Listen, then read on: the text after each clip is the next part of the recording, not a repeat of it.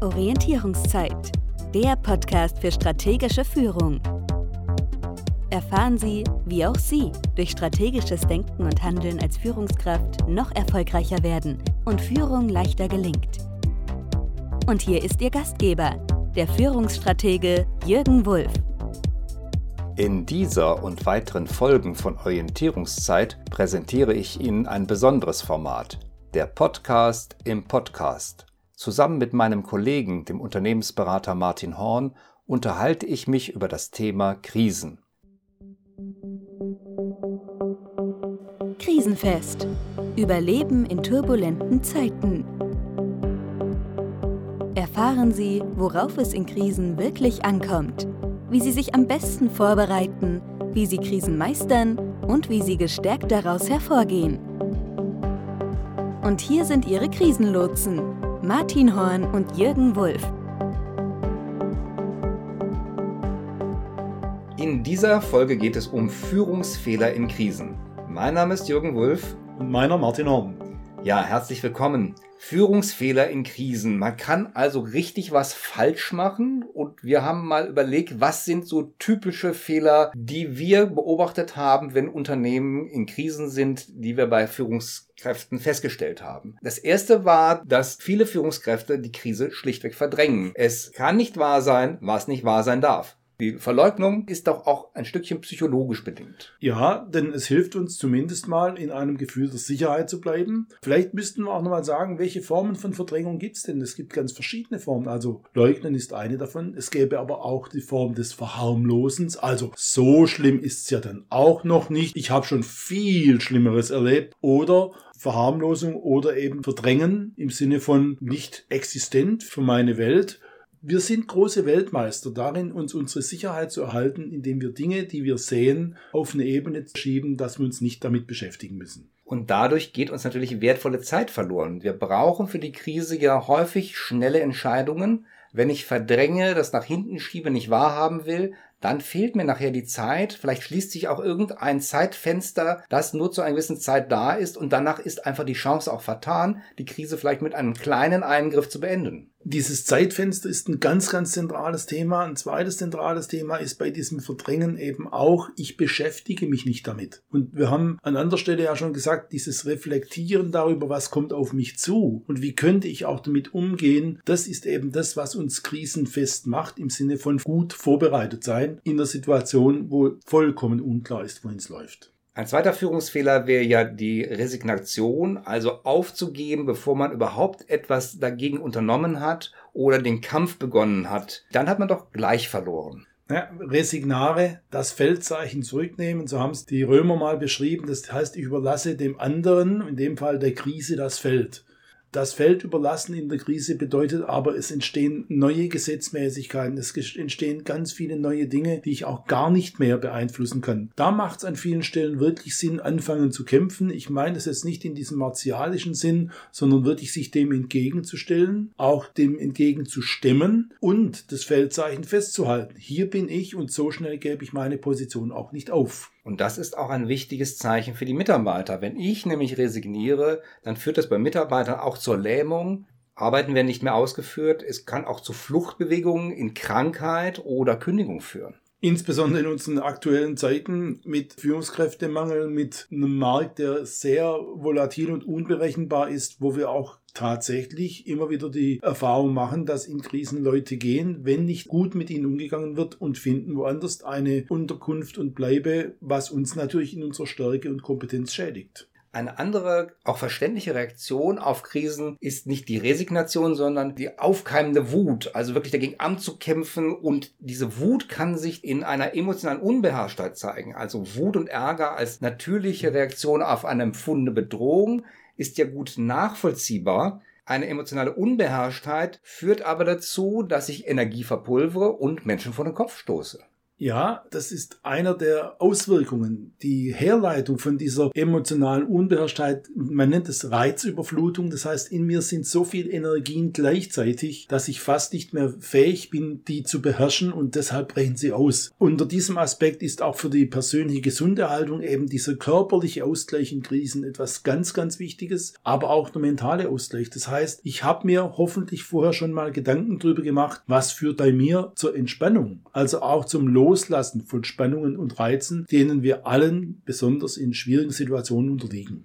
Und da gibt es ja eine Menge Möglichkeiten. Ich frage häufig in meinen Coachings oder auch Workshops, welche Entspannungstechnik beherrschen Sie denn? Und ich bin immer wieder erstaunt, wie wenig Führungskräfte, aber auch Mitarbeiter konkrete Entspannungstechniken beherrschen. Sei es nun so eine progressive Muskelrelaxation nach Jakobsen mhm. oder ein autogenes Training oder eine einfache Meditation oder auch wer Bewegung mag, lieber das Yoga, was ja auch gleichzeitig Körper und Geist entspannt. Viele wissen, dass das vielleicht wichtig wäre selber ausprobiert haben sie es aber noch nicht. Ja, wir sind da vielleicht auch Opfer unserer Geschichte. Die Aufklärung hat sehr, sehr stark betont, wie wichtig Denken und eigenständiges Denken ist. Wir vernachlässigen da manchmal die körperliche Dimension und insbesondere die körperliche Dimension ist bei diesem Thema der Reizüberflutung und damit der emotionalen Unbeherrschtheit ein ganz zentrales Thema. Es kommt jetzt so ein bisschen esoterisch vor, obwohl es das ja nicht ist. Im Grunde genommen geht es ja darum, Körper und Geist wieder in Einklang zu bringen und die Energie in einen vernünftigen Fluss zu bringen. Also äh, Esoterik wäre in meiner Welt eine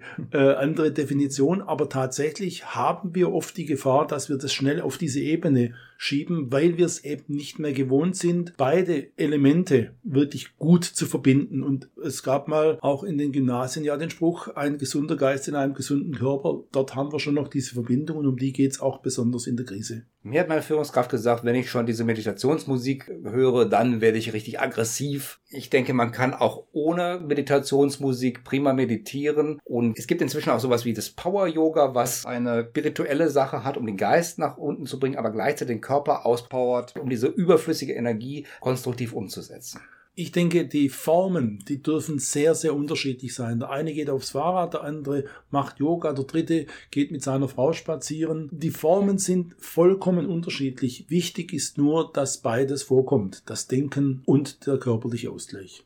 Ein anderer Führungsfehler wäre, in eine Lähmung zu verfallen. Das, auch das ist ja verständlich, wenn ich mich in einer Schreckreaktion befinde, also so ein Unvermögen empfinde und bin nicht in der Lage, noch zu handeln. Ja, da sind wir leider mit unserer urzeitlichen Disposition konfrontiert. Das heißt, mit diesen Überlebensmechanismen aus vielen, vielen Tausenden von Jahren, Flucht, Kampf oder Todstellen. Und Todstellen ist ja sozusagen nicht mehr nur allein das Stehenbleiben, sondern es ist letztlich die Hoffnung, die Gefahr geht an mir vorüber was sich allerdings in der Krise nicht erfüllt, denn die Krise ist schon da. Das heißt, dieses Gelähmtsein ist leider auch ein Kennzeichen von, ich habe eigentlich auch schon resigniert und habe aufgegeben. Lähmung, wenn wir Lähmungserscheinungen wahrnehmen, dann ist immer die Frage zu stellen, woran möchte, muss ich denn eigentlich arbeiten, damit sich meine Lähmung löst? Und die Augen zu verschließen oder wie kleine Kinder, die sich die Hände vor die Augen halten und hoffen, dass dann sie nicht mehr gesehen werden und dann, dass der böse Geist vorbeigeht, hier die Krise vorbeigeht. Das ist natürlich eine Hoffnung, die nicht erfüllt wird. Und sich nicht erfüllen kann, ja. Neben der Lähmung haben wir natürlich auch genau das Gegenteil, nämlich diese Überreaktion und diesen ungeplanten, unbedachten Aktionismus und sich vor allen Dingen dann mit Dingen zu beschäftigen, die nicht zur Bewältigung der Krise beitragen. Also ich bin beschäftigt, ich tue ja auch was, es ist leider nur nicht zielführend und es hilft mir nicht in der Bewältigung der Krise.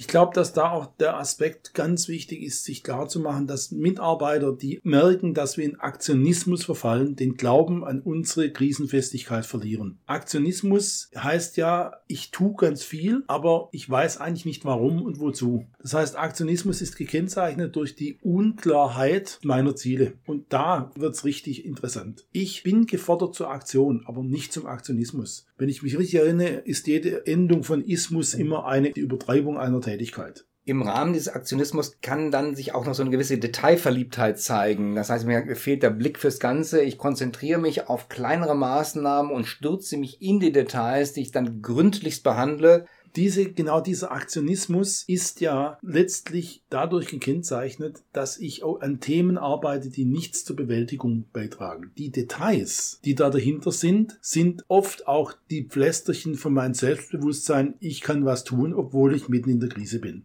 Im Rahmen des Aktionismus zeigt sich häufig noch eine andere negative Eigenschaft, nämlich das Detailverliebtsein, in dem Führungskräfte, aber auch Mitarbeiter in Krisen den Blick für das Ganze verlieren und auf ganz unterer Ebene arbeiten. Das ist auch eine Fluchtreaktion und ein Verdrängen, womit wir wieder am Anfang unserer Aufzählung werden und natürlich etwas zutiefst Menschliches. Insbesondere, wenn ich als Führungskraft gewohnt bin, Dinge zu tun, Dinge zum Laufen zu bringen und jetzt eher dazu verurteilt bin, Dinge zu beobachten, bevor ich Entscheidungen treffe, dann ist das ein guter Ausweg für mich, trotzdem meine Wirksamkeit zu spüren. Ob das immer hilfreich ist, ist eine ganz zweite Frage. Aber die Wissenschaft hat tatsächlich in Untersuchungen festgestellt, dass dieses Flucht in die Detailverliebtheit einer der häufigsten Verdrängungsmechanismen bei Führungskräften in Krisen ist. Das heißt, die Selbstreflexion durch regelmäßige Orientierungszeit ist hier eine ganz wichtige Maßnahme, um mir auf die Spur zu kommen. Sind das die richtigen Maßnahmen? Gehe ich zu weit auf die untersten Ebenen? Behalte ich das große Ganze noch im Blick? Was sind eigentlich die Prioritäten, die ich setzen müsste, um wieder aus dieser Notsituation herauszukommen? Das ist ein unabdingbarer Vorgang und zugleich auch insofern ein wichtiger Vorgang, dass ich dann nicht in Themenbereiche eingreife, die eigentlich anderen gehören. Denn die Detailarbeit ist durch unsere Mitarbeiter zu erledigen und nicht durch uns. Wir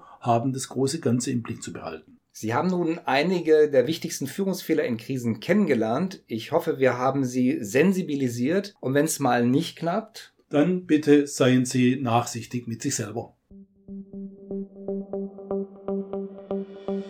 Bis zum nächsten Mal bei Krisenfest. Überleben in turbulenten Zeiten